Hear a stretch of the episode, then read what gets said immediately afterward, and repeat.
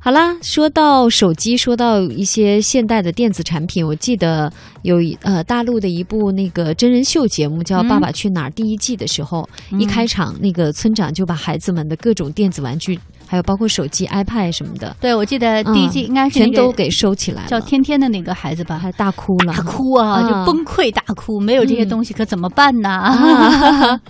所以第一季里边呢，孩子和爸爸们玩的非常嗨的一个陵水举人村啊，不知啊道是大家还有没有印象？啊，其实我觉得吧，就是跟很多，尤其是台湾的年轻朋友聊天的时候，就会发现嗯。他们关注大陆的综艺节目比可能比我们还要多一些，哦，是嗯因为这个也是节各种目网络嘛收对看啊。，他们带动了这个陵水的举人村，嗯以前是默默无名的，现在呢很多人都知道，嗯，然后就到那个地方去按图索骥，一定要住一下他们做住过的那些 房子，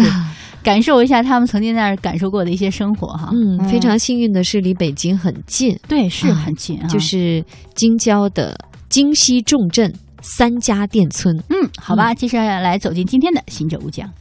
行百里者，看周遭事；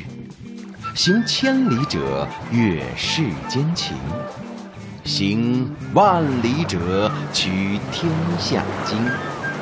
行者无疆，聆听旅途中的一千零一夜。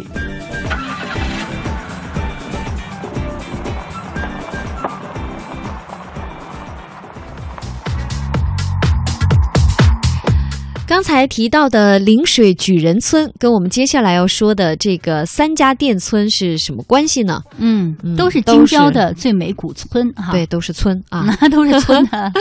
三家店村呢，它是属于门头沟区的龙泉镇，地处永定河出口的东岸啊。嗯，嗯这个永定河呢是在西山，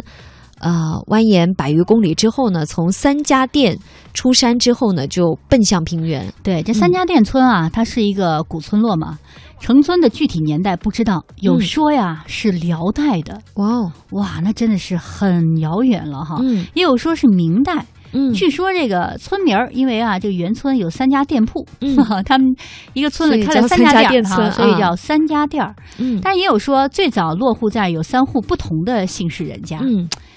而得名。哦，其实名字不重要，主对要是这个它村很子漂亮哈。啊，保留下来了，嗯因为。当年它曾经有这个京西古道上最大的一个古渡口，哦所以呢，它也是连接山地和平原，也就是西山通往京城的一个咽喉要道。嗯，所以在明清时期呢，也是京西大道的起点。哦，嗯是的。由于呢，这个三家店儿村呢，可以说是。控扼着进出西山的一个大道，嗯所以呢，越来越多的一些商人，特别是来自山西的商人，到这里开店的又越来越多了。哦后来这个地方就成为了一个叫做西山内外的物资集散地和商贸中心。嗯， 这说起来好像很高大上，啊嗯对，而且呢，有很多的香客哈、嗯会来这里，因为这里也是从南路赶赴妙峰山朝拜的一个必经之路 嗯啊。啊妙峰山有个娘娘庙，对、哦是，所以呢，香客很多，嗯因此这个三家店村它的那个餐饮、旅游和商贸运输都发展的比较好，是吧？嗯对，刚才姚兰有提到，那个时候有很多的山西的商人来这里开店。嗯因为山西各处的商人来这里经商的慢慢多起来，对所以也建起了山西会馆。那山西会馆呢，也是三家店村比较大的一座建筑。现在呢是三家店小学，啊、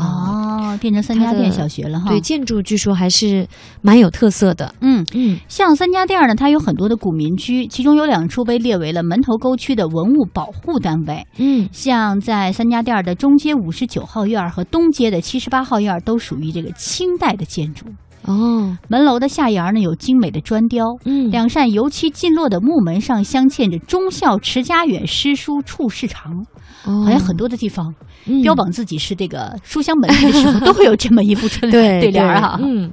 很有意经思典哈。招牌啊。嗯好啦，说到经典，我们再送上一样经典的东西嗯——冰糖葫芦。哦，哎这哎北京的小吃，我觉得这个好像到北京来对，的必人都吃会啊的。一定要去吃的哈。嗯，所以拿着个冰糖葫芦去逛一下三 家店儿，是一个什么样的然感觉？后在那个忠 孝持家远，诗书处世长那个牌匾跟前站一会儿。没错，